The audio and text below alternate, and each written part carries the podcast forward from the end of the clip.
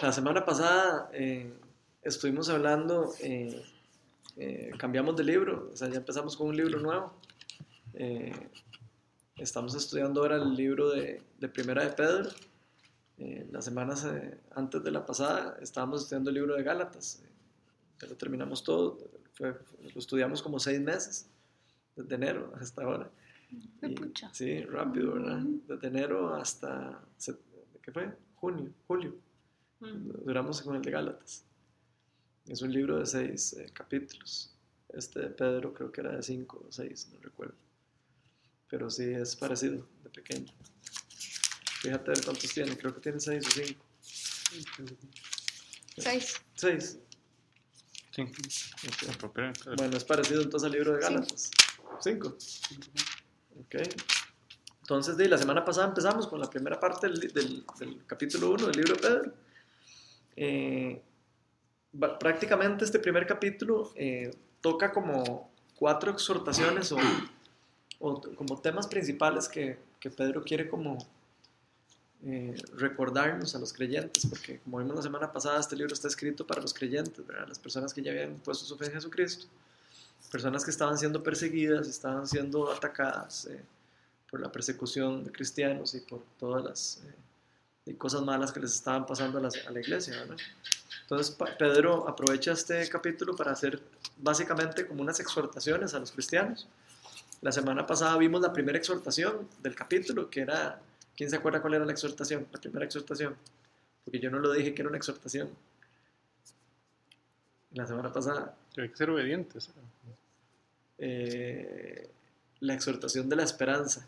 A la Ah. alabanza, ¿no? Sí, sí, Sí, pero tenía, tenía algo que hablamos de obediencia. sí, también, hablamos de obediencia. tienes razón, hablamos de obediencia y todo. Pero digamos, él se concentra como en, en la, en, la, en la parte de, de tener esperanza viva, tener una esperanza. Eh, todos los que estábamos eh, pasando por problemas, eh, a veces se nos cae y perdemos como de vista lo que de verdad Dios está haciendo y lo que de verdad Dios quiere hacer y para lo que Dios nos llamó y lo que Dios está haciendo alrededor de nosotros. ¿verdad? Entonces, bueno, la primera exhortación era la esperanza. Hoy vamos a seguir leyendo a partir del versículo 13, que fue que quedamos en la semana pasada. Vamos a estar hoy del 13 al 16 nada más y vamos a estar viendo la segunda exhortación que Pedro nos quiere resaltar. Y esta segunda exhortación tiene que ver un poco más con lo, con lo que estaba diciendo ahora René. Tiene que ver más con la obediencia y la transformación de Dios en nuestras vidas. Ahí vamos a ver más adelante co- que- específicamente cuál es la exhortación. Y esto sí me gustaría como aclararlo un poco, de que, o sea, antes de empezar en eso, me gustaría como recordar un poco lo que estudiamos en, el, en Gálatas, de que el regalo de la salvación, acordémonos de que no era una cosa de por nuestras propias fuerzas, no era una cuestión de nuestro propio esfuerzo, sino más bien eh, tenía que ver con la fe en que nosotros depositamos en nuestro Señor Jesucristo. Y esto lo quiero aclarar un poco o recordarnos porque ahora vamos a estar estudiando temas de, más relacionados con el fruto de una fe verdadera. Cuando tenemos una fe real, una fe verdadera, empiezan a pasar cosas, y empiezan a transformarse nosotros, empezamos a cambiar. Ok, bueno, les estaba contando que eh, me gustaría, que estaba aclarando un poco porque ahora vamos a entrar en, en- temas de eh, exhortación y, de eh, recordatorio a, la fe de nosotros. Y este, eh, me gustaría como recordar acerca de lo de la fe, de que estudiamos en el libro de Gálatas, eh, en los seis meses que llevamos pasados, acerca de la fe eh, verdadera, la gracia, el, el regalo de la gracia de Dios, ¿verdad? Y cómo eso es lo, es lo que de verdad nos lleva a nosotros a actuar y a transformar nuestra vida, ¿verdad? Entonces eh, hablamos en cuanto de que cuando nosotros empezamos a buscar a Dios y a conocerlo en forma real, es cuando empieza a, a- a- como a, a dar fruto eh, ese, esa, esa relación o esa, esa fe que yo he puesto en él, ¿verdad? Y empieza a, a- a poderse ver, eh, se, puede, se pueden ver, digamos, resultados de esa fe o esa, de, ese, de esa relación verdadera con él. Eso lo hablamos que se, se le llamaban los frutos del Espíritu Santo. Entonces, hoy vamos a estar enfocados en, en esta parte, específicamente. eh, hemos hablado en otras reuniones eh, de que este proceso se le llama también como el proceso de santificación. Una vez de que uno recibe la gracia de Dios, ¿verdad? Entonces uno es renacido, uno vuelve a nacer, empieza un proceso. Y ese proceso es lo que se llama santificación, no salvación. Son dos cosas diferentes y a veces la gente lo confunde.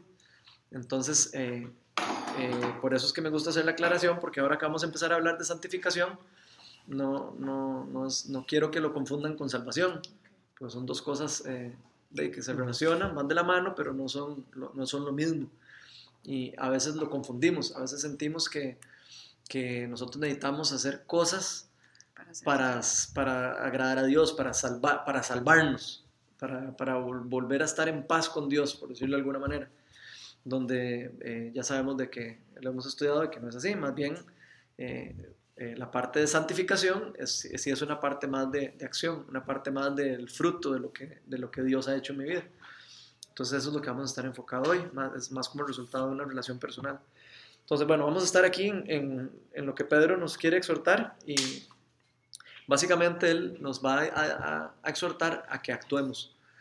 Eh, actuar, eh, él específicamente va a hablar de actuar con inteligencia, de empezar a, a poner en, en actividad la fe y a que nos dispongamos a ser, transformados, porque eh, a veces uno, digamos, yo a veces me hago la pregunta, ¿será que conocemos a Dios y, y de verdad eh, ahí acaba la vida cristiana o será que más bien ahí empieza? la vida cristiana, ¿verdad? Más bien ahí es donde empieza. Y eso es lo chiva de lo que Pablo nos va, eh, lo, lo que Pedro, perdón, nos va a estar enseñando hoy. Que, que una vez que ya conocimos a Dios, ok, entonces ahora nos dispongamos a ser transformados por Dios y a ser utilizados por Él para su plan.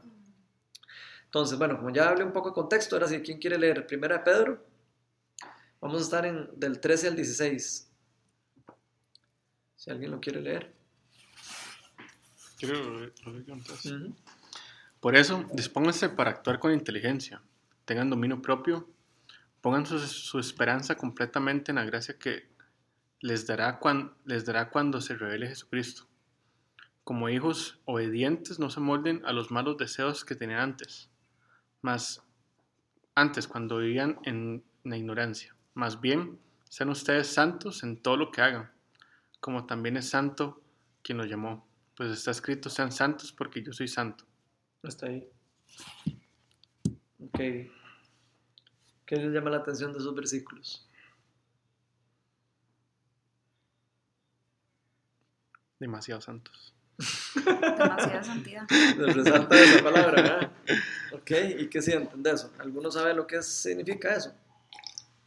Hablemos de eso. ¿Qué, se- qué significa eso? Ser santos. Ser santos, o, sa- o santos, digamos. Sí. separados. Ok, qué chido eso. escogidos. Ok, escogidos, separados. ¿Separados de qué? Separados para Él. Ok. ¿Y qué significa eso? Esos separados dice demasiado. Ajá. Sí, O sea, de demasiado. Demasiado chido.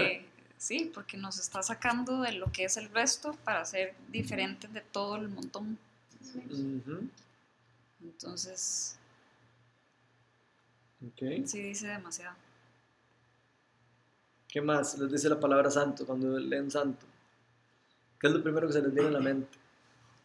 Es como apartarse, pero. A ver, digamos. Te apartas esperando que haya algo más, ¿verdad? Porque no puede, es como apartarte para esperar por él, digamos.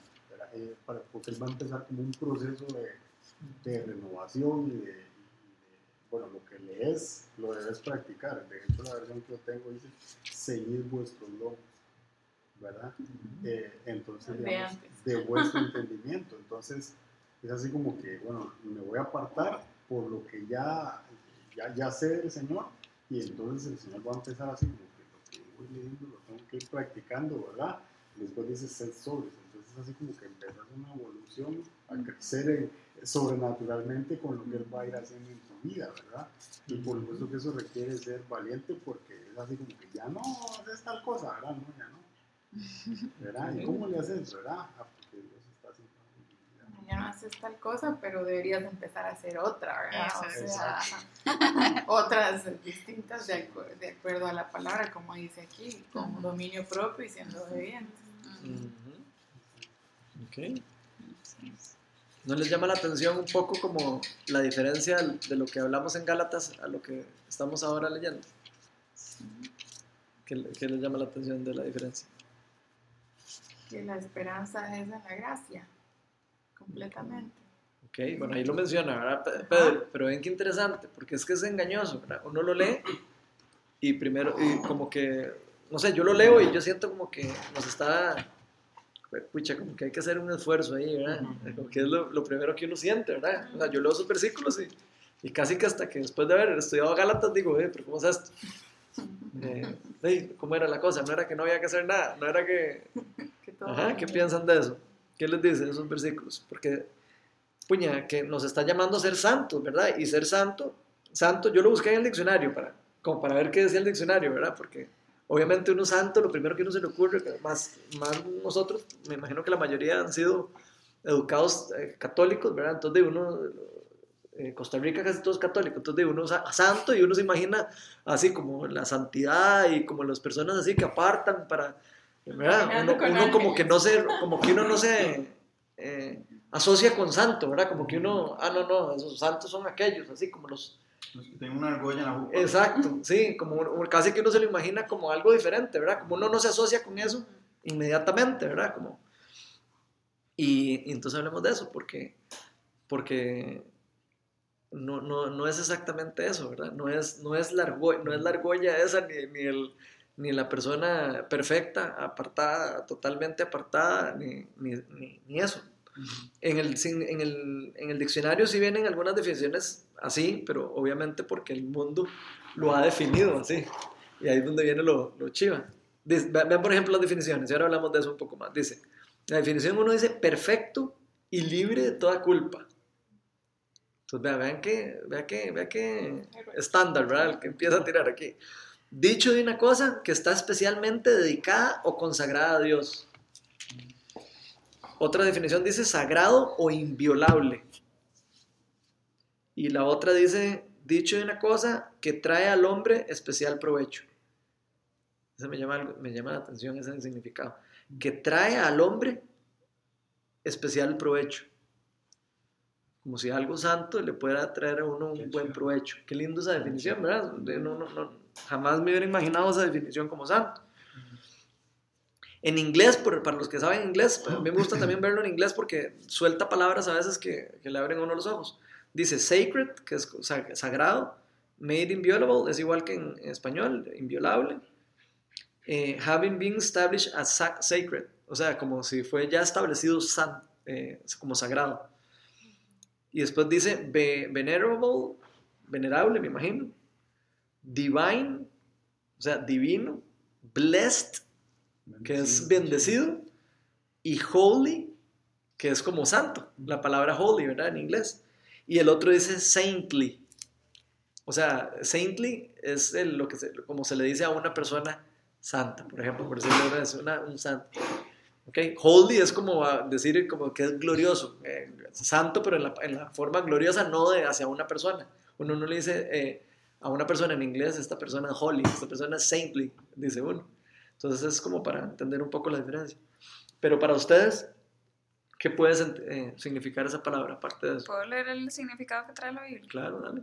Qué Dice chido. santo, pero viene un slash santidad, o sea, que quiere decir que es como santo, santidad, ¿verdad? Dice, es principalmente un atributo de Dios y por consiguiente de lo que está relacion- de lo que está relacionado a él. Por ejemplo, los profetas, los ángeles, el templo.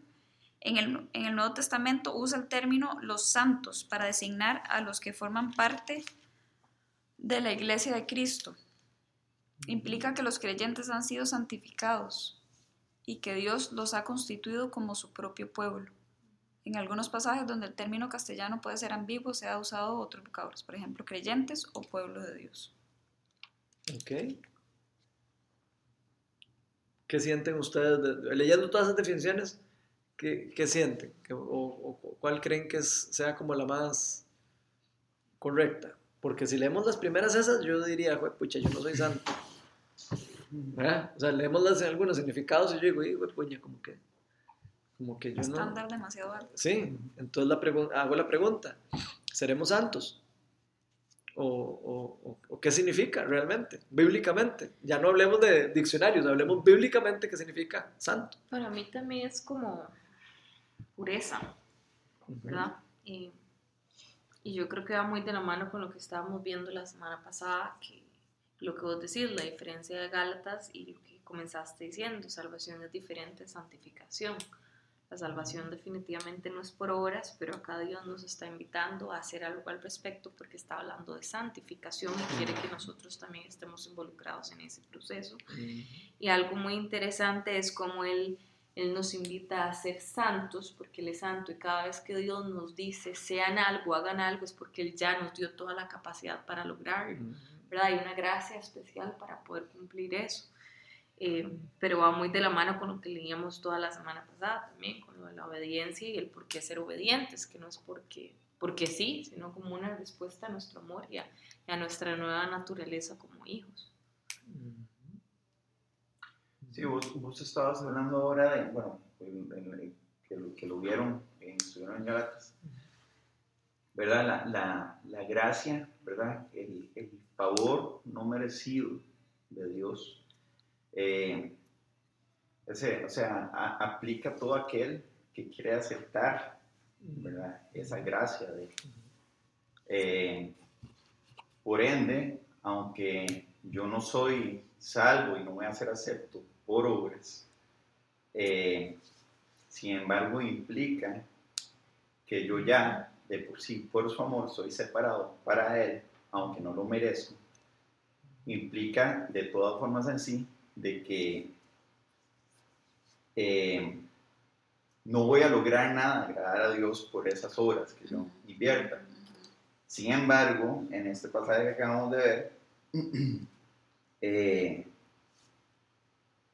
sí mantiene que es una cosa de día a día, o sea, de perseverar, de insistir. O sea, muchas veces eh, creemos que tal vez puede ser algo donde, eh, o sea, ok, está bien, es por gracia, o sea, no es por obras, estoy bien, o sea, eh, inclusive algunas veces la gente se puede abusar de que, bueno, hey, como es por, voy a pegarme este peladito, ¿no? después pido perdón, pero no, no es así, o sea, implica el eh, guardar la santidad para él, o sea, debo de, debe de haber, aunque yo sé que es la definición de, de perfecto no me gusta, para nada, ¿verdad?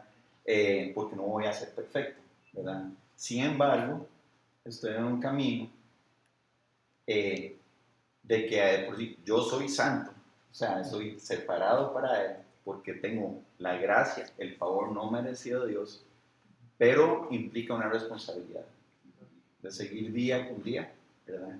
Esforzándome a tenerle dominio propio al jefe, al compañero, a seguir, digamos, siendo inteligente con la inteligencia de Él, que Él me da, que su espíritu me da, ¿verdad? Entonces implica tener los oídos espirituales abiertos, los ojos espirituales abiertos, y en estarme cediendo, ¿verdad? Lo que dice Efesios al viejo hombre que sigue ahí, ¿verdad? Menguando y todos los días poner en esa nueva naturaleza, ¿verdad? Entonces implica de que día con día yo me tengo que guardar esa santidad para Él. Ya soy separado, pero implica, digamos, no una comodidad, una un like de que "Ey, como Dios ya no me, va- me va a aceptar porque "Ey, su gracia me... No, suave. Se implica realmente que, que sigamos, ¿verdad? Entonces ahí lo ligo todo, ¿verdad? Ujú. Ligo la gracia, su amor, su Mm. favor para mí. eh, pero implica, ¿verdad? No una comodidad, ¿verdad? Implica realmente que yo debo esforzarme, Pablo ordena, eh, perseverar, ser constante, ¿verdad? Que es lo más difícil a veces de, de caminar, ¿verdad? Entonces, por ahí. que a veces es más, más fácil, o bueno, por lo menos en mi caso, ¿verdad? Pero a veces somos más dados a, a compararnos con que seguimos, es que de todos modos somos pecadores, ¿verdad? Es como más fácil regresar a la, A la vieja. A la cama naturaleza. débil. Exactamente, entonces decimos, es que eso- de que por sí somos pecadores. ¿verdad? Y sabemos que tenemos abogado en el cielo, ¿verdad? Y nos perdona, pero entonces, digamos, eh, es más sencillo eso que, digamos, ¿verdad? Eh, digamos, eh, estamos llamados, por no decir responsabilizados, digamos, a reflejar al Señor. Y es ahí donde, digamos, se muestra la santidad, ¿verdad? Porque yo no soy santo, pues, eh, como, como dice el Señor cuando habla de, de ser luz, ¿verdad? No es debajo de la mesa, es sobre la mesa, ¿verdad? Entonces, eh, ser santo es reflejarlo a Él, ¿verdad? O sea, es tu ejemplo, es tu palabra, es tu consejo, ¿verdad? Es tu amor, es tu paciencia, ¿verdad? Son los frutos del Espíritu Santo los que le dicen a los demás, "Wow, ¿verdad? Y hay algo diferente que alguien hizo, ¿verdad? Y es ahí donde, digamos, eh, se debe demostrar esa santidad, ¿verdad? Entonces, eh, como decía Renato, digamos, los oídos abiertos, ¿verdad? Eh, los sentidos dispuestos para escuchar al Señor, ¿verdad? Porque siempre van a haber oportunidades y si no estás atento a lo que Él te quiere decir, no los ves, ¿verdad? No puedes eh, a veces descubrir como el viejo hombre que el que está a la par necesita un abrazo, que necesita que lo escuches, que le des cinco minutos y que Él abra tu corazón, ¿verdad? Entonces, digamos, a- a- ahí es donde, digamos, caminamos en, en la santidad, ¿verdad? No, no es que nunca vas a volver a cometer un error, sino que es más bien, es la práctica del día a día de lo que el Señor, ¿verdad? Es, y reflejarlo a Él es, es parte de estar separado, ¿verdad? Es como andar diciendo, eh, Él es mi papá, ¿verdad? Él es mi papá, ¿verdad? Eh, creo que en, la simplicidad de las cosas, digamos que eso es como, como lo que debemos hacer, ¿verdad? Ok. Ahora que dijiste eso, se me ocurrió de que, vamos, a mí no me gustaría, digamos, que mis hijos reflejaran algo diferente a lo que yo les he enseñado, viéndolo como padre e hijo, ¿verdad? O sea, digamos, si yo, yo no me imagino a mis hijos, a Emiliano, digamos, a, a Mía, de que anden haciendo cosas o, o que se comporten diferente a como lo que yo les estoy enseñando y yo los estoy eh, eh, invirtiendo el tiempo, amándolos, enseñándolos sería como raro, ¿verdad? Hasta se siente uno mal, ¿verdad? Cuando los chiquitos no hacen caso, porque uno dice, pero ¿de dónde es? ¿Acaso yo le enseñé eso? Me está dejando mal a mí, prácticamente que uno dice eso, ¿verdad? Es casi que rebote, ¿verdad? Te va a doler. Y, y sí, y uno sabe que es por el bien de ellos, ¿verdad? Es, y creo que es lo mismo la relación de Dios con nosotros, ¿verdad? Es lo mismo, Dios, Padre de nosotros, eh, eh, la Biblia siempre lo pone a Él como Padre, ¿verdad? Como papito de nosotros. Y creo que Él nos ve así, al revés, igual, nos, debe- nos, nos ve, ok, todo lo que yo te enseño y todo nada, y, y estás haciendo algo que no es lo que yo te enseño. ¿no? Tal vez no tiene directamente que ver con la salvación como tal, pero sí como, como con la relación. Si, si uno tiene una relación real con el papá, eh, uno obedece al papá. Eh, es casi que por, casi que no, uno diría, no, ni siquiera por obligación, yo, eh, es casi que como, como un respeto o, o- o un, Ujú. un temor, respeto, que es eh, casi que parecido a lo- al, al- al- al temor santo que la Biblia habla de Dios, ¿verdad? De ese temor que todos tenemos que tenerle a Dios, digamos, de, como de respeto y de, no sé, se me, se me vino eso, eso, como que es exactamente igual a lo que nos pasa a nosotros con los hijos. Otra cosa que no sé, que se me está viniendo ahorita, para que ustedes me digan qué piensan. Eh, hay, no me acuerdo qué versículo es, pero hay un versículo que es Dios diciendo como yo soy el que lo santifico. Entonces yo creo que el ser obediente es igual que las, las disciplinas espirituales, nos van a poner en el camino, digamos, donde vamos a tener un encuentro con Dios, pero por sí solas las disciplinas no son la solución. Digamos, el ayuno, la oración no es por sí sola, sino que nos encamina igual que toda esta obediencia, porque alguien que no conoce al Señor, que a veces uno dice que es que es un santo, ¿verdad? Porque se porta súper bien y no anda haciendo estragos y todo, pero él no está en un proceso de santificación hasta que realmente conozca al Señor y sea Dios quien va transformando el corazón, ¿cierto? ¿Tendría sentido? Sí, claro. Claro. Entonces es chiva porque no al final no sigue siendo por obras, sino que eso nos encamina en el lugar correcto para que Dios nos transforme. Sí, tal vez lo más importante sería como, ¿podremos nosotros ser obedientes sin tener una relación real con Dios? Porque se volvería ya con tus fuerzas. Ajá, Exacto. cansado. Eh, Entonces no ahí es donde está el secreto. Sí, Eh, ahí es donde está el secreto, porque es imposible.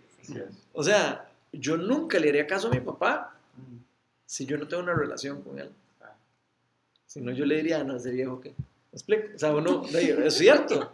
Cuando uno tiene, de hecho uno lo ve con personas que no se llevan bien, papás e hijos. ¿Ustedes han visto eso? Uno lo ve en, en personas que no se llevan bien con la mamá o el papá Cualquier relación. o con cualquier relación. Cuando uno no tiene una buena relación, como que uno no le importa lo que la persona diga. Entonces creo que hay, hay una cosa importante en la parte de relación con la obediencia. Nadie puede obedecer a Dios si no lo conoce. Eh, en, en la- las semanas pasadas hablamos de un versículo, no me acuerdo cuál era, porque, pero Jesús estaba diciendo como, si, si los que me aman obedecen mis palabras. A Juan. Era Juan, ¿verdad? Juan. Lo que pasa es que no me acuerdo cuál versículo, pero decía, los que no me aman no, de, no obedecen mi palabra. Y ahí es donde está el secreto. O sea, si nosotros no creemos en Dios, si no creemos en que es una bendición el seguir a Dios, si no sabemos las, las, las bondades, no sabemos eh, quién es Él como, co- como, como ser, o sea, quién es para nosotros, y, y- y no tenemos esa relación, difícilmente nosotros lo vamos a poder obedecer. Por más que queramos jugar de religiosos, por más que queramos jugar de, de, de hacer una fachada diferente a lo que somos. O sea, yo puedo tratar de aquí de jugar de muy religioso. Y, y, y ahí sí, ustedes los veo a ustedes y yo me puedo poner en una actitud religiosa. Pero saliendo de aquí, lo que me queda es la relación con Dios. Y eso es, eso es lo real. Sí, y es que también, eh, Ronald, al Ujú. final de cuentas, eh, se vuelve en realidad casi imposible porque dependes, Efesios hablaba de los beneficios espirituales, ¿verdad? De las armas espirituales que vos tenés. Y vivimos en una batalla, ¿verdad? Mm. Constante, ¿verdad? El, el- el enemigo está no con el de afuera viendo a ver, sino que realmente están los que están con esa gracia, con ese favor. Mm, Eso es- esa es la lucha que él tiene. Entonces, realmente, al final, cuando eh, Ronald está haciendo, queriendo seguir sacado de ese camino de santidad, Ronald tiene estrategias o tiene armas espirituales que puede utilizar en ese momento y, y solo la- las puedes utilizar conociendo realmente Ah, el sí. dador de esas armas, ¿me entendés? Entonces, eh, es muy difícil, ¿verdad? Porque se vuelve algo cuadrado y realmente eh, careces de poder, realmente. Ok. Entonces me hago la pregunta, ¿podemos ser cristianos? Eh, pe- perdón, ¿podemos ser, eh, cristianos? ¿podemos ser santos y pecadores a la misma vez?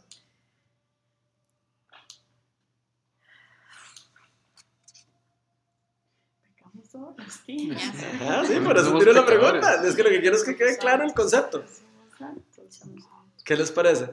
Sí, ¿Se ambos. podrá- Sí, ¿Podemos sí. ser pecadores y santos a la misma vez? Sí. ¿Sí o no? Porque tú dijiste que empezamos un proceso Totalmente. después de la gracia. Entonces Ok, no podemos supuesto. aprender como un bebé no nace hoy y camina mañana. Entonces, Tal vez la diferencia es que no somos esclavos del pecado. Exactamente.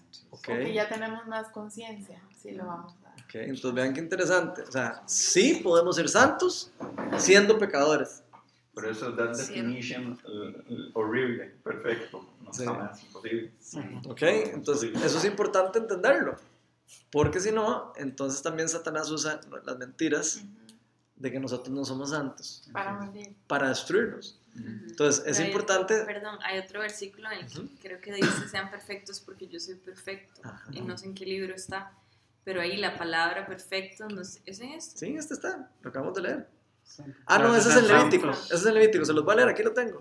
Dice... Pero hay otro en el Nuevo Testamento. no, No, ese es- santos porque yo los santifico. Ah, sí, tenés razón. Sí, pero, Pero- no, Nuevo Testamento vos tenés razón. Pero ese perfecto significa sean maduros. O sea, ¿Verdad? Es como ser maduro Madurar. espiritualmente, no es como sean intachables, sino Ujú. más bien como una madurez espiritual de, ¿verdad? Porque cuando uno va creciendo, uno va tomando esa conciencia, entonces ya, ¿verdad? Es ese proceso de, ok, sí, ya no voy a hacer la misma chiquillada que hacía al inicio, porque ya mucho, y como que uno va entendiendo. Poquito a poco, ¿verdad? Ok. Bueno, Pablo se termina diciendo ahí, bueno, no termina, empieza, porque es el primer versículo, dice, por eso dispónganse para actuar con inteligencia, tengan dominio propio, pongan su esperanza completamente en la gracia que se les dará cuando se revele Jesucristo. A mí me llama la atención de ahí que Pablo empieza diciendo, dispónganse para actuar. Pedro, Sí, Pedro, perdón, es que como vengo de Gálatas, man, entonces vengo con el, Pe- con el Pablo Pablo metido. Pero Pedro, Pedro, perdón, sí, está diciéndonos aquí, dispónganse para actuar con inteligencia. mm, Y a mí me llama mucho la atención eso porque ¿cómo creen que nosotros podemos disponernos para actuar con inteligencia? ¿O cómo podemos, o cómo, cómo podemos eh, nosotros eh, ponernos eh, o, o ponernos dispuestos ¿Cómo nos podemos disponer? ¿Cómo nos podemos disponer? Ajá. ¿Cómo, cómo? O sea, como que suena algo de actitud, ¿verdad? Porque el disponerse Rendirse. eh, tiene una acción, ¿verdad? El dis- dispónganse es como cambiar de actitud, ¿verdad? Uno puede estar con una actitud de no estar dispuesto o con una de estar dispuesto, ¿verdad? ¿Cierto? Siendo cristiano, yo puedo estar dispuesto y puedo no estar dispuesto. Ok, entonces eso es muy valioso para lo que, para lo que estamos hoy, para que nos está hablando hoy el Señor. Porque hay algo ahí de disposición, de acción, que nos corresponde a nosotros. Hay una parte que es de, de espi- espiritual, una parte que es de regalo, pero hay una parte de acción y una parte de disposición. Entonces, ¿cómo creen que podemos disponernos para actuar con inteligencia? Porque suena, suena muy fácil, ¿verdad? Como, dispónganse para actuar con inteligencia, pero creo que es bastante profundo eso. Bueno, no sé si tienes relacionado, es que está escuchando a Predica ahora, Dante Gebel, que, que él decía que hay ocasiones en nuestra vida donde no debemos orar, sino más bien debemos actuar. Entonces es raro, porque es como decir, como, la oración es buena, obviamente, pero a veces como que a veces uno, digamos, si Dios le manda a usted que usted tiene que hacer algo, usted no va y, y ora, o sea, a veces tiene que ir a hacerlo, ¿verdad? No, no tiene que ponerse a orar ahí porque nunca va a pasar. Entonces, creo que tal vez va por ahí, ¿no? Por eso. Sí, ¿Cómo, cómo- nos disponemos entonces a actuar? Es la pregunta. De escuchándolo. Ok, entonces saben un toque, porque ya, empe- ya empezaron a, a tirar ahí cosas. Escuchándolo, Ujú. que estar dispuesto a escuchar a Dios para poder actuar con inteligencia, ¿cierto o no? ¿Qué pasa si yo actúo así, a lo loco? O sin, sin, sin, sin escuchar a Dios, sin hacer lo que Dios, ¿qué, qué será lo que Dios quiere en esto? Tengo que tomar una decisión Claro. hoy. Ok, ¿la tomo deliberadamente o me dispongo y escucho y oro y le digo a Dios, Señor, ¿qué es lo que quieres que haga? Ok, hay que estar dispuestos a escucharlo a Él. ¿Qué otra manera? O, o si vas a decir algo. No, es decir, la, la sabiduría e inteligencia que yo busco de lo alto viene del Espíritu Santo, ¿verdad? Entonces, vos dijiste algo claro, ¿verdad? El sí implica que nos dispongamos a escuchar al Espíritu Santo para que me guíe en ese sendero de inteligencia y sabiduría, ¿verdad? Como tal. Es muy fácil decirle al Espíritu Santo no. ¿verdad? Ok. Quédese aquí porque yo sé que me está pidiendo, que me puede revelar algo interesante, pero eh, la verdad, Pero ahorita no. Yo puedo. exactamente. Entonces, Ok. implica la disposición, ¿verdad? Que digas, ok, el Espíritu Santo te quiere, ¿verdad? Y eso es duro. Ok, y eso es lo que nos está exactamente diciendo Dios hoy, ¿verdad? Aquí. Porque a veces nosotros decimos, ay, sí, sí, yo conozco, yo sé, yo sé lo que hay que hacer y todo, pero no estamos dispuestos. Mm. Entonces, cuando, ten- cuando Dios nos está llamando a, hacer- a dar un paso, a hacer algo, ah, ya la vemos más feo, ¿verdad? Y decimos, ah, no estoy tan seguro, o no tengo tantas ganas de hacerlo, o no, o no quiero, no quiero, esto no, esto ya no. ¿Quién es el que pierde? No. Nosotros. ¿Qué otra manera podemos nosotros disponernos para actuar con inteligencia? Ya han mencionado varias. Vos hablaste de conocer, las, eh, la- conocer como las, el- las armas espirituales. Ok, conocer a Dios, que conocerlo para estar dispuestos. Conocer sus promesas, Ajá. conocer lo que... Ok, conocer sus para promesas. Creo que también de verdad la actitud de rendirse y, y lo que dice más adelante, o sea, no conformarse a los deseos de la carne, sino ya también como que voy a, voy a morir a mí, a mi carne, para, ¿verdad? para actuar de acuerdo a lo que el Señor está mandando. Uy, ahora que dijiste eso, dijiste eso y se me acordé lo de la semana pasada. ¿Se acuerdan cómo terminamos la semana pasada? De que de nos habíamos separado de Dios nosotros por nuestra propia voluntad. Como que nos habíamos alejado de Él, ¿verdad? No le habíamos hecho caso. Y después, como que tarde o temprano, nos damos cuenta de que sin Él no podemos y entonces volvemos a Él. ¿Ok? Entonces tiene que, hay una disposición como de humildad en esa acción. O sea, para de verdad yo morir a mi carne, eh, porque morir a la carne suena como, eh, suena hasta raro, ¿verdad? Eh, si- yo, no puedo morir a mi carne, yo no puedo morir a mis deseos y no puedo morir a eso si yo creo que lo que yo hago y las cosas que yo hago las puedo hacer sin Dios y las puedo hacer yo por mi propia cuenta, ¿cierto? ¿O sí puede uno? Puedo No intentar. puedes, pero, pero te arriesgas a veces. Exacto. Se arriesga uno. No, y yo creo que eso, digamos, al no hacer eso, lo aleja Sí, uno cierto. de tener una relación con Dios, porque no, o sea, es que el ego no le permite a uno someterse a Dios. O sea, no, no- es como lo que estaban diciendo. O sea, si Él quiere guiarme por un lado, y yo estoy en mi ego de que, de que yo sé qué es, lo, qué es lo que me conviene, entonces no voy a poder escucharlo. O lo escucho y lo evito. Ok, entonces, como que nos podría pasar a cristianos el, el- el vivir una vida sin, sin estar dispuesto. Podríamos hacerlo, ¿verdad? Podríamos tener una actitud de vivir indispuestos y de no permitir o de no creerle a Dios que lo que Él me, me dice o que las cosas que Él me, me quiere dar son mejores que las que yo creo que yo voy- puedo tener, tener por, mi, por mi propia cuenta. ¿Cierto? Sí, veces como seres humanos, digamos, una de las cosas que siete creo que dice el Señor aborrece es la soberbia y la arrogancia entre ellas, ¿verdad? Entonces, igual te puede pasar que, que, digamos, eh, hay cosas que no vas a hacer o no vas a obedecerle al Señor porque eh, tomas decisiones basadas en eso, ¿verdad? En que te crees capaz, que bueno, no necesitas al Señor para hacerlo, y sos arrogante en ese momento o, o, o sos soberbio, digamos, y no querés ayuda de nadie, ¿verdad?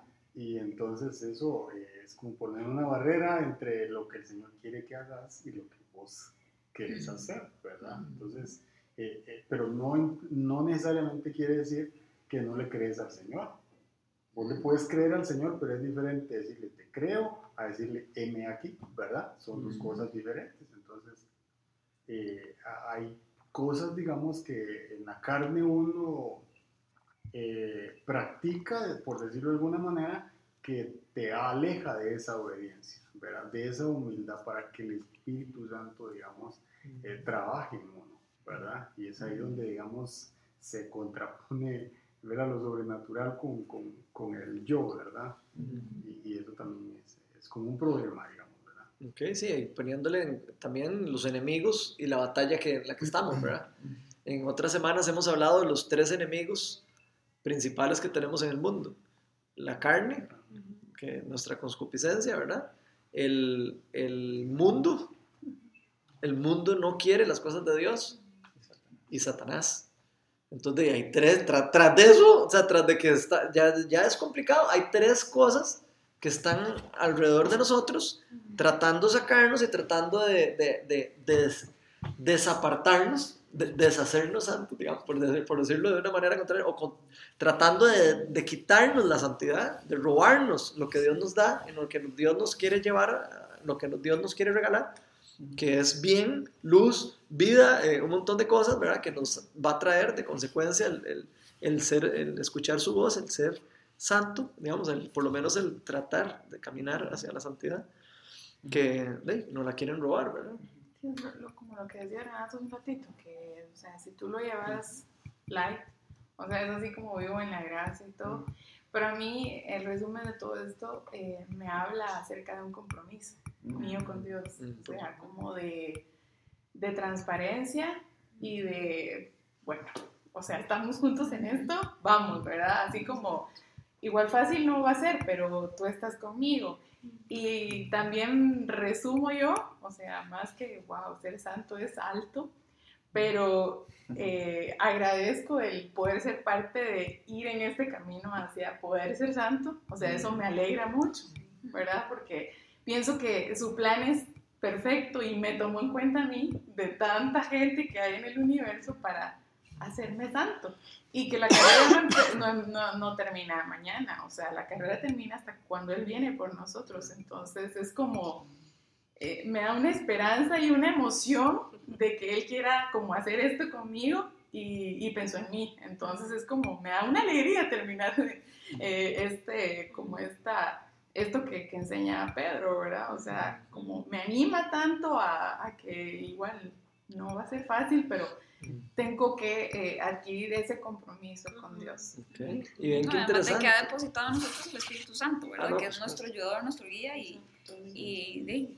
¿verdad? y que por, por medio de él podemos de, hacer todo lo que no podemos hacer Ajá, en nuestras sí. propias fuerzas. Vos, vos, vos dijiste algo interesantísimo y es, es, es ahí es la esencia. Yo, yo puedo ser de la masa cristiana, estoy bañado por su gracia, Mm, pero yo de esa masa, yo quiero ser un cristiano, pero guiado por el Espíritu, ¿verdad? Mm. Que ahí cambia todo. Porque eh, realmente ahí es donde realmente podemos ver lo sobrenatural de Mm. Dios, podemos ver poder, podemos ver, o sea, un montón de beneficios espirituales. Mm. eh, eh, pero uni- y, y realmente se vuelve, ya, ya puedes ver vivo el propósito de Dios Mm. ¿sabes? en la vida tuya. Ujú, A como poder ser un eh, cristiano bañado por la gracia, totalmente no apagado. ¿verdad? Eh, y eh, con el viento que va y viene, eh, decís que sí, el amor de Dios y todo el asunto, estás en la masa, vas a la iglesia y todo el asunto, pero no es lo sobrenatural de Dios, lo sobrenatural del Espíritu de Dios. Mm, Ahí cambia todo. Sí, porque eh, como orabas al principio, eso me impacta mucho a mí porque es como ir viendo cada detalle tan chiquitito.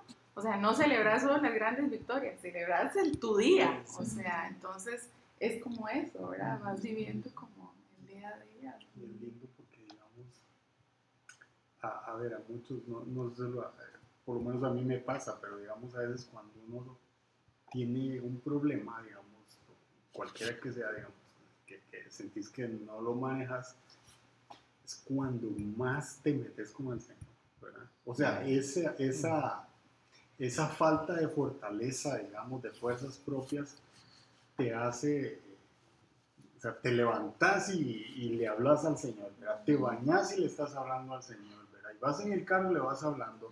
Y, y, digamos, esa esperanza de que el Señor está haciendo algo, digamos, te acerca más a Él, ¿verdad? Y era lo que dice Mario, o sea, no es solo cuando tengo, ¿verdad? Como dice Pablo, cuando tengo, cuando no tengo, ¿verdad? Pero a veces cuando no podemos en nuestras fuerzas es cuando más hablamos con Él, cuando más lo buscamos cuando queremos tener esa carrera de santidad con Él, ¿verdad? Porque o nos terminamos de caer o es cuando más te aferras a Él, Es porque ¿verdad? estás débil y Él se va a perfeccionar. Y Él se va a fortalecer en tu vida, ¿verdad? Y, y entonces esto es como cuando, digamos, igual cuando, cuando querés, eh, empezás una vida, digamos, de soltero a, a querer formar un compromiso y después un matrimonio, ¿verdad?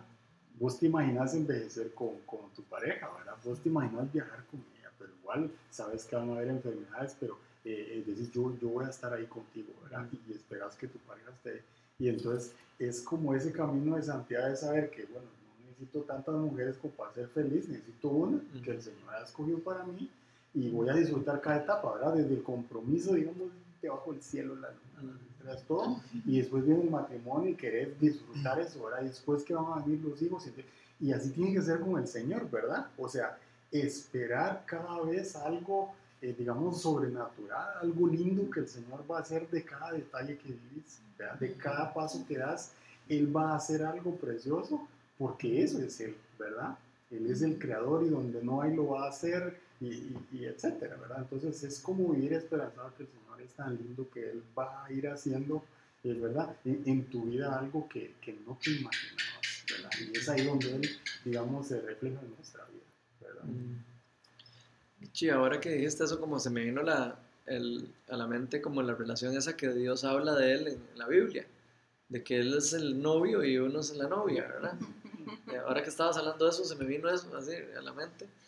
Y, y, qué lindo, ¿verdad? Ver cómo, cómo, Dios de verdad tiene ese corazón de novio, de, de buscar, de perseguir, de conquistar y, y, de como, y como de cuidar, ¿verdad? Si uno se pone a ver todo lo que es un novio, ¿verdad? En, en, en una relación, digamos, es, es, lindo, ¿verdad? Ver las comparaciones y, y qué interesante cómo Dios usa esa, esa comparación, ¿verdad? Dice que Él es el novio y que la novia somos toda Jerusalén, o sea, todo el pueblo de Dios, ¿verdad? Qué chido eso. Ah. ¿Será que a veces tal vez no vemos lo que Dios aporta en nuestra vida? Yo últimamente he estado luchando mucho con estas cosas desde... Digamos, cuando uno hace el switch a, a una vida más espiritual, usted tiene que preocuparse más porque se da cuenta que hay algo más, algo más que vale más que el mundo, ¿verdad? Entonces empieza usted a ir, ser santo porque se da cuenta que, que Dios lo amó y que usted quiere vivir para Él. Pero al, inclusive al hacer ese switch, usted no siempre es el switch completamente, como que usted siempre está, digamos, midiéndose por las expectativas del mundo. Ujú. Entonces uno siempre está ahí con la presión de que, madre, ¿qué pasa si usted no, no sé, si usted no es millonario? Si usted quiere pobre. ¿Qué pasa si, si, no sé, si usted no se casa? Entonces hay muchas cosas que tal vez el mundo califica como buenas y que el mundo le dice, más usted tiene que tener esto para ser aceptado. Y más bien Dios le está diciendo a usted, Mm. usted no se ocupa, o sea, con solo el corazón que usted tiene, que me ama, ya es suficiente. Pero no sé, uno no, no, uno no deja de medirse con respecto al mundo. Y, y, y es difícil como ir en contra de todo eso, ¿verdad? Para mí es muy, muy difícil. Para todos. Todos. para, para todos. Es muy Sí, vas contra corriente. Y vas a seguir guiando contra corriente. Y todos los que estamos aquí en esta búsqueda de Él, de más del Espíritu de Dios, cada vez vamos a topar más corriente. Es corriente. Pero, perdona, la, la palabra eh, es la que leyó inicialmente Ronald. O sea, es, eso es lo más difícil, disponerse. ¿verdad? Ahí es. Confiar, confiar de que... Ujú. Y es que yo me, a mí me llama mucho la atención eso porque para disponerse uno tiene que, que de verdad creer que esa relación es beneficiosa, digamos. O sea, como, como por ejemplo, es parecido a lo que estábamos, ahora lo hablamos con los, los chiquitos y el papá, pero digamos como una esposa. Si yo tengo una relación con Melania, para yo tener una buena relación con ella, de alguna manera, yo tengo que como que saber o creer que esa relación es beneficiosa para mí. De alguna manera. O sea, si yo no creo que, lo, que estar con ella es beneficioso para mí, difícilmente voy a poder eh, estar dispuesto a, a luchar por esa, por esa relación. ¿Me entienden lo que estoy tratando de decir? No me refiero que sea bueno el, el, el, el necesitar saber de eso de la persona, digamos. Me estoy refiriendo a que cuando uno no aprecia algo, uno como que pierde el interés. ¿Me explico? Y eso es a lo que estoy tratando de explicarme. No, no, no de que sea bueno eh, eso de que, de que la persona, de, eh, como que yo tenga que sentir- recibir algo bueno de ella, no. Eh, lo que pasa es que en el fondo, en, en el- en la pura verdad, de, si en el momento en el que yo pierdo la idea de que, digamos, de que mi matrimonio ya no es bueno para mí, automáticamente yo dejo como de luchar por eso. Lo mismo pasa con Dios. ¿Ya? Sí, sí, la relación con cuando, Dios en si, yo, si yo no de verdad no creo que esa, que esa santidad y que esa santificación va a ser beneficiosa para mí, va a ser buena porque Dios me la mandó y porque yo sé que es bueno, si yo no creo eso de corazón, más difícil va a ser dar el paso para entregarle a Dios y, y para separarme del mundo. Porque si no lo creo en el corazón, o sea, si yo en el fondo creo como que no es, es que será de verdad que de verdad va a ser bueno, ¿verdad? Entonces si uno no tiene esa, esa convicción, difícilmente lo va a poder hacer. Sí, por eso. Y, y yo también creo, digamos, aquí después dice, dispóngase para actuar con inteligencia, ¿ok? Ujú. Yo lo que se me viene a la mente con inteligencia es el conocerlo a él, el saber sus promesas, el saber lo que Dios quiere para mi vida, ¿verdad? Y después viene ese dominio propio, ¿verdad? O sea, Ujú. cuando vienen esas mentiras a mi mente, ok, que yo, ¿verdad? O sea, tengo, voy a tener que tener el dominio propio para batallar contra esas mentiras, ¿verdad? O sea, reprender con la palabra de Dios sabiendo ya lo que Dios quiere para mí. Entonces ahí viene ya también dispónganse para actuar. ¿verdad? O sea, vamos a tener una lucha, pero ya yo voy a poder actuar contra eso porque ya yo tengo lo que Dios quiere para mí, ya yo sé cuáles son sus promesas y una vez que haga eso y, y lo experimente, va a ser cada día, o sea, cada vez más fácil, digamos, porque voy a ver la bendición de en el que el primer paso que lo hice, voy a ver las bendiciones que eso trae en mi vida. Entonces después va a ser, el caminar va a ser, digamos, O sea, tal vez no más fácil, pero, pero ya por lo menos va uno más confiado, ¿verdad? Porque ya lo pudo palpar una vez que uno lo hace. Eso es lo que yo siento. Sí, no poner como el estándar en, en eh, ser igual o querer tener igual a, porque siempre eh, yo creo que un corazón como agradecido con lo que vas adquiriendo, porque igual uno va prosperando, ¿verdad? O sea, es que es como, eh, eh, Dios es así, o sea, no buscas al Dios que da, pero si lo buscas a Él, eso viene añadido y lo dice su palabra. Entonces tal vez no caer en ese juego, porque ese es el juego de, de la sociedad, ¿verdad? O sea, del día a día y, y créeme que es difícil también porque uno tiene que tener como esa convicción muy bien eh, arraigada en el corazón y tener como la palabra precisa para combatir todo eso, más cuando igual uno tiene hijos, ¿verdad? Y, y tú tienes que convencerlos a ellos que no creen, eh, o sea, que sí creen en, en tu Dios, pero, pero que también están viendo que los amiguitos tienen de todo, ¿verdad? O sea, es como, yo lo comparo como eso, o sea, como, como cuando uno es así, que, que uno quiere algo, ¿verdad? Así como yo que quiero una batidora para la madre, ahora no sé. Oiga, va, ya Pequeño está. paréntesis. Oren, por favor. Oren, oren por él. Vamos a pedir una ofrenda al. Qué bueno. Qué barbaridad. Entonces, es como eso, a veces Eso lo digo por algo. Ah, Entonces es como tener la, la convicción de que él es tu papá y, y él, o sea, no, es que no puede caer en ese juego, uno se frustra, o sea, se amarga y, y es demasiado Sí, sí, difícil vivir sí, así, claro. con, con esa, o sea, ¿qué, qué, qué carro tienes que tener, o tienes que vivir, o, o cuánto tienes que tener en la cuenta, o tienes que ir de vacación, o sea, es como un estándar que uno eh, es difícil, ¿verdad? Y, y, o sea, un- yo te entiendo, porque igual todos pasamos.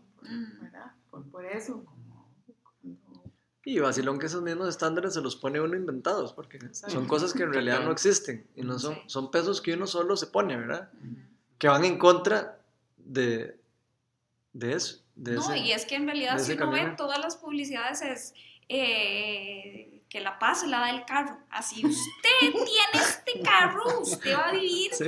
¿verdad? O si usted vive en esta casa, en este lugar, es que Sí, está lleno de paz. se hicieron entonces el mundo vende Eso esa es lo que paz vende y es lo que. Jesús dice, o sea, yo no doy la paz como la da el mundo. Entonces ahí es donde uno tiene que acordarse, ok, esto al final de cuentas lo que traer es un peso sobre mí y carga. Entonces, ¿verdad? Mm. sí, sí, sí. A mí me llama la Sí, atención- sí, sí, sí. digamos, quién escribió el libro, ¿verdad? O sea, Pedro era eh, quizá el más agresivo de los, de los discípulos, ¿verdad? Y lo que está diciendo es lo que, digamos, Lo que él no era. Exacto, era como, tal vez no era como lo que no era, digamos, pero era tal vez lo que más le costaba a él, ¿verdad? Porque Pedro era así, "Nene, ¿por qué me dices que va a pescar si allá vengo? O sea, ah, pasé toda la noche allá y tengo- ¿verdad? Y me está diciendo que regrese. Era como, ¿verdad? Y es una Como retador. ¿no? él era muy retador, ¿verdad? Y igual que el Señor le dijo. Aléjate de mí, Satanás.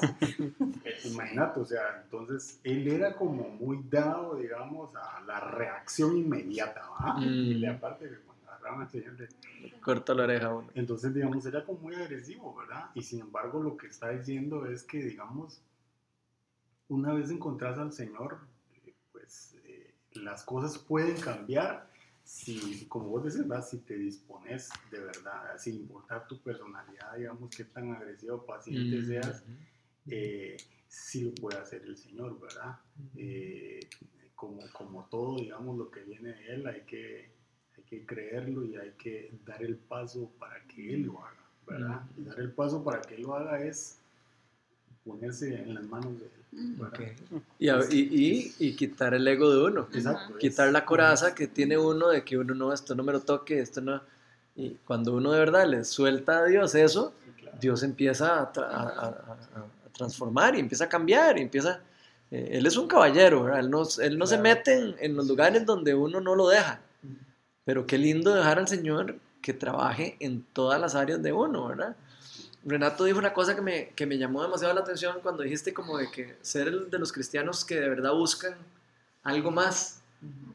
Eh, qué, qué qué lindo eso, ¿verdad? Porque creo que sí hay algo más. Hay mucho más de lo que, de lo que nosotros normalmente eh, conocemos. Y, y Dios es, eh, es, es infinito para conocerlo. Yo creo que es como perdernos realmente la gloria de Dios, del poder del reino de Dios, ¿verdad? Es- es- Y eh, Mela decía, eh, ¿verdad?, de, acerca de las promesas, de las bendiciones, de, o sea, ¿cómo es posible al final, eh, si, eh, si vos ignoras esas promesas, esos beneficios,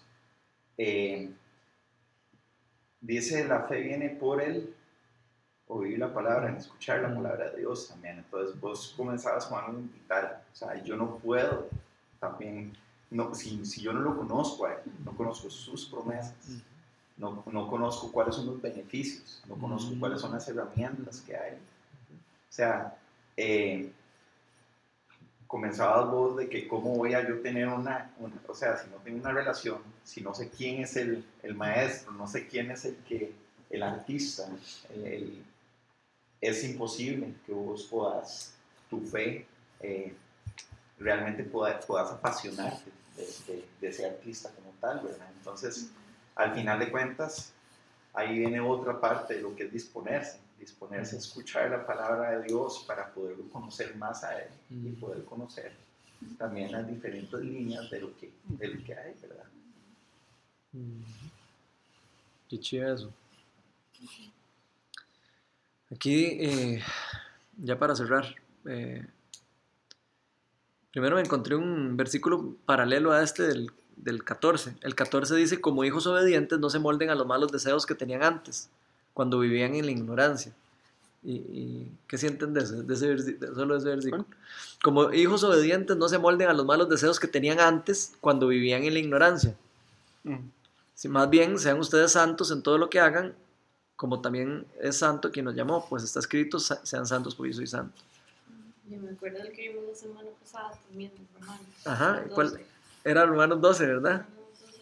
Los Romanos 12, del 1 al 2, dice, por tanto, hermanos, tomando en cuenta la misericordia de Dios, les ruego que cada uno de ustedes en oración espiritual ofrezca su cuerpo como sacrificio vivo, santo y agradable a Dios. No se amolden al mundo actual, sino sean transformados mediante la renovación de su mente. Así podrán comprobar cuál es la voluntad de Dios, buena, agradable y perfecta. Y de aquí me, me llama demasiado dos cosas. Uno, que sean transformados.